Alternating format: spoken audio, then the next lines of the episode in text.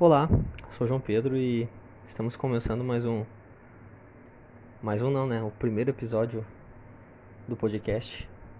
E acho que antes de começar o assunto em, em si, eu gostaria de, de conversar com vocês um pouco sobre mim e sobre o podcast em si. Eu sou formado em História, sou licenciado em História eu também fui aprovado no doutorado nos Estados Unidos, então eu estou no momento agora de espera, então resolvi conversar com vocês e, e pôr algumas coisas em, em áudio para que tudo fique mais claro.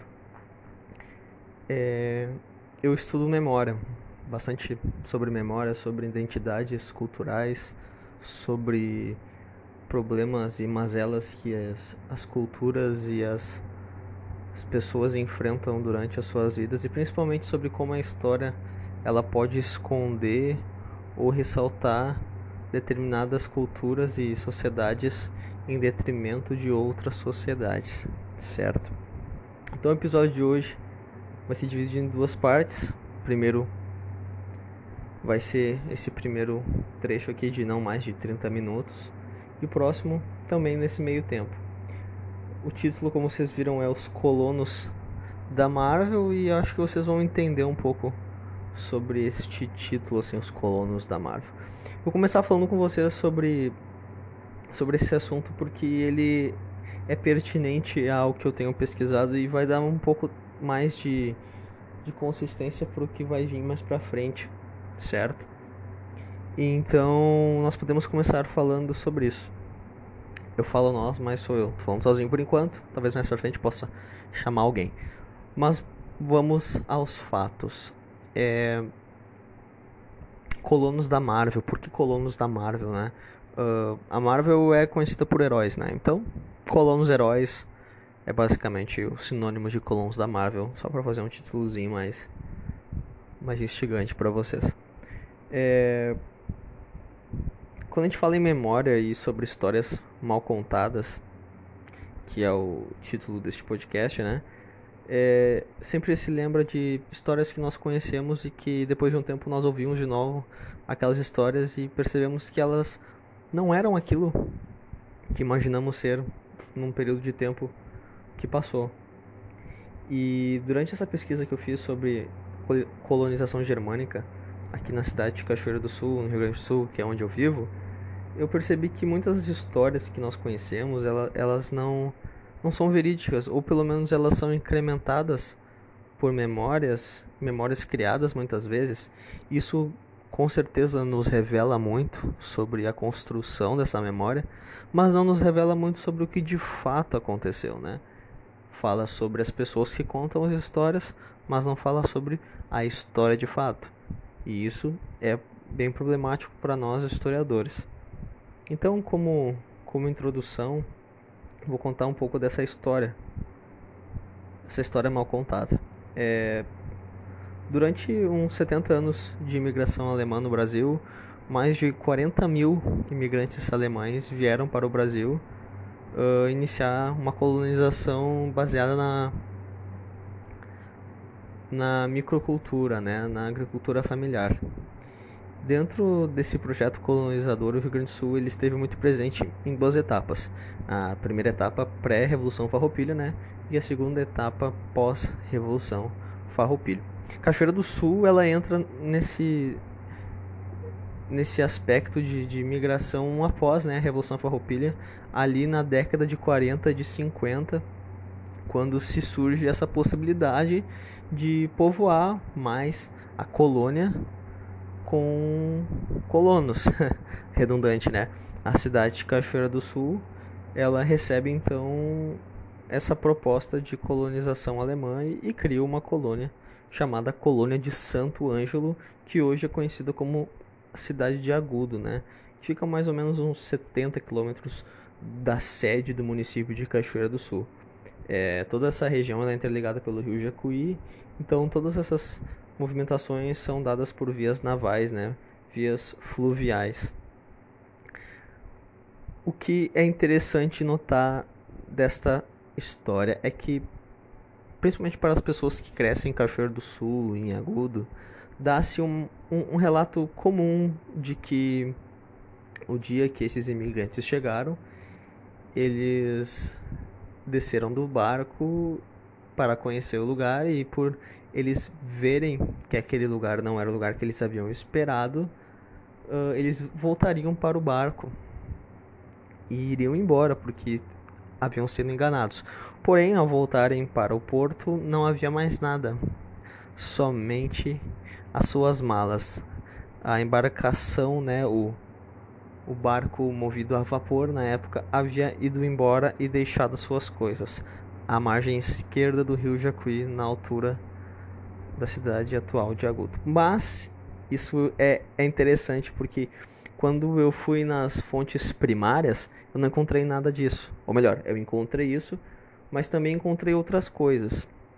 O fato é que em todas as histórias que se podem encontrar sobre esse dia ou sobre o relato desse dia acontecido no ano de 1857, o mês em si e a data não são precisos, mas no ano de 1857 é importante salientar que nenhuma dessas informações são precisas, pelo contrário, elas são uh, inconsistentes, né? Elas vão de encontro a uma das outras. Por exemplo, Aurélio Porto, que é o prim principal historiador, principal não, o primeiro historiador que, que tomou tempo para relatar a colonização ou o trabalho alemão no Rio Grande do Sul, ele usa algumas fontes que fala que esses imigrantes eles chegaram e nessa nessa chegada deles, eles foram tirados à força do barco, ou seja, aqui diz que eles já não queriam nem descer do barco. Outras fontes já, por exemplo, utilizada por Verlang ou por algumas fontes locais dizem que os imigrantes desceram e quando voltaram haviam sido deixados, né? Ainda algumas outras histórias falam que eles resolveram mesmo assim dar uma chance e não houve nenhum tipo de problema. É interessante notar que esses imigrantes eles são sempre tratados como heróis. Por isso, colonos da Marvel, né?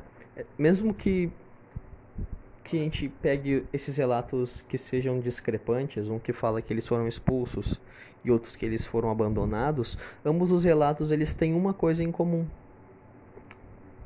que eles venceram dificuldades, que apesar da mata selvagem, das feras presentes, e de todo o contexto selvagem, eles venceram aquilo e construíram uma colônia e por isso são considerados heróis. Por isso são figuras quase míticas de uma região que exalta a sua pureza germânica. E tudo isso é uma história mal contada. Por que essa história é mal contada? Porque, porque as coisas não aconteceram desta forma. É, é interessante notar que quando nós falamos de história e falamos de história do século XIX, do século XX, a união entre memória e história ela era, ela era quase una, ou seja, a memória que as pessoas tinham é, eram consideradas histórias. Então é interessante notar que hoje o papel do historiador ele é muito mais de questionar as fontes e muito mais de entender o que foi dito pelos historiadores do passado do que propriamente dizer exatamente o que aconteceu ou não. É muito difícil nós sabermos, difícil não, é impossível saber o que aconteceu naquele dia, certo? Porque havia muitas questões envolvidas, questões que vão muito além daquilo que nós podemos compreender. Por exemplo, nós não conseguimos compreender o que os colonos estavam sentindo, nós não conseguimos compreender muito menos o que o autor estava sentindo na hora de escrever aquilo. O que é fato é que ele expressou algumas construções ideológicas pessoais ao, ao exaltar estas pessoas, ao exaltar essa construção germânica de memória. Então, essa discrepância, por exemplo, da chegada deles revela que há um problema, não há um relato fiel, não há um relato que descreva exatamente o que aconteceu. E quando nós temos isso, a memória ela entra em jogo. Eu não estou aqui para dar uma de acadêmicos, tá, autores. Eu estou aqui para discutir sobre o que, o que aconteceu. E o que aconteceu é muito simples. Houve uma construção da memória, houve uma construção ideológica sobre todo o processo de colonização germânica na cidade de Cachoeira do Sul, ou, no caso, na colônia de Santo Ângelo. Aqueles imigrantes alemães vindos da Pomerânia para trabalhar no Brasil são considerados como os purificadores, os branqueadores da região sul, que era praticamente colonizada, né, ou praticamente praticamente toda a população dessa região era feita por índios, portugueses e negros, né? Não, não haviam outras raças ale, uh, raças europeias aqui, né? Contando com os poucos portugueses que aqui haviam, eram todos colonos, mas não de origem europeia. Então, é, é, essa, esse branqueamento populacional ele revela muito sobre a necessidade de construir uma história pura no Império Brasileiro. Então essa história ela é mal contada porque ela constrói algo que, que não é verdade, algo que não existiu. Não existiram heróis nessa história, né? Os alemães eles não foram pessoas que chegaram aqui e construíram tudo do zero sem nenhum tipo de ajuda, simplesmente com a sua força. Pelo contrário, eles utilizaram muito da mão de obra local. Relatos divergem sobre já a presença de moradias para eles. Relatos oficiais da comarca de Cachoeira do Sul demonstram alguma presença de outras partes. Ou seja, é muito difícil compreender exatamente o ocorrido. Toda essa construção de passado, ela procura falar do bom sangue alemão, procura falar das pessoas ordeiras, trabalhadoras que eram todos esses alemães. E eu, eu não estou discutindo eles serem pessoas boas ou não, este não é o problema. A história mal contada é a história que esconde detalhes, é a história que esconde identidades. E neste caso, as identidades que estão escondidas são as identidades das pessoas não mencionadas nesse relato. Tu criar um, um, uma história heróica para um, um tipo de etnia tu automaticamente cria uma história de vilania para outro tipo de etnia. Se eu digo que os alemães eles eram pessoas ordeiras, eu digo que as que estavam aqui ou as outras etnias presentes, elas não eram pessoas ordeiras. Se eu dizia que elas tinham bom sangue, eu diria que as outras não tinham. Se eu disser que elas eram trabalhadoras, as alemãs, então eu diria que os presentes aqui eram vagabundos, uh, criminosos. E os relatos históricos eles falam muito disso. As construções históricas daquela época, elas exaltam o espírito alemão em busca de exaltar e criar o que? Criar uma identidade germânica de purificação e de limpeza étnica e cultural. Ou seja, a história ela é mal contada para criar uma história ideal, uma história que busca ensinar somente aquilo necessário para o que nós precisamos lembrar. Ou seja, eu ensino somente aquilo que eu quero que você se lembre. Eu não quero que você se lembre dos negros, eu quero que você se lembre dos alemães que construíram a colônia. Eu não quero que você se lembre uh, da pobreza, eu quero que você se lembre da riqueza. Eu automaticamente ligo isso aos germânicos. Se eu parar agora e perguntar para vocês qual é a grande força colonizadora do Brasil, hum, você vai me dizer o quê? Alemães? Holandeses? Japoneses? Você vai pensar nos negros? Eles foram trazidos à força para o Brasil, mas eles foram colonizadores também? Ou nós temos o quê? 5% de negros no Brasil? Dá para entender? A história mal contada, ela parte desse pressuposto de que a história aconteceu de determinada maneira quando ela realmente não aconteceu.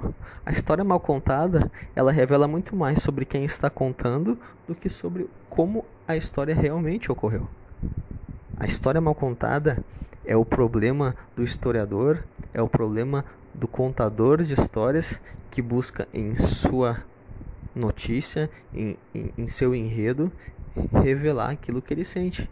E no caso da colonização alemã na cidade de Cachoeira do Sul, em nenhum momento é dito o contraponto, em nenhum momento é apresentada a figura de outras etnias na construção do trabalho da plantação. É simplesmente idealizado uma pureza sanguínea, uma pureza étnica que fora trazida da Europa para purificar os campos selvagens do Rio Grande do Sul. E selvagens não são apenas os campos, são também as pessoas que aqui moravam, são também as pessoas que aqui viviam. Ora, se eu conto que determinada presença, que determinada determinado grupo de pessoas chegou em uma localidade e que essa sua chegada foi pautada em heroísmo, em luta, em, em, bravura. E eu sigo contando essas histórias, compartilhando essas histórias com as pessoas. Isso se torna um fato. Eu revelo muito mais do que parece ser a superfície. Eu não estou revelando o que realmente aconteceu, porque realmente não temos como saber o que aconteceu. Mas eu revelo muito daquilo que eu anseio em contar essa história, daquilo que eu anseio em construir dessa memória que eu busco ensinar as pessoas a entenderem e com um determinado tempo eu consigo que essas pessoas já não tenham mais a memória que elas tinham antes, mas uma memória nova, o que eu posso chamar de memória coletiva. De tanto eu contar uma história, de tanto eu revelar pontos e contar histórias e histórias e mais histórias, as pessoas esquecem o que aconteceu de verdade e passam a viver aquilo que de verdade não existiu. Eu acredito então que nós possamos parar por aqui em memória coletiva e no próximo episódio nós podemos discutir e finalizar já falando só sobre essa construção de memória, não falando mais sobre a história contada, mas como se construíram essas memórias e exemplos disso. Eu acho que pode ficar para o próximo episódio. Então, espero que tenham gostado. Eu ainda estou aprendendo a utilizar o formato. Mais para frente eu vou melhorando, profissionalizando e deixando mais bacana, que eu acho que eu conversando sozinho fica mais chato, né? Mas com outras pessoas acredito que as coisas possam ficar mais interessantes. Conversar outros assuntos, discutir, eu acho que é mais bacana.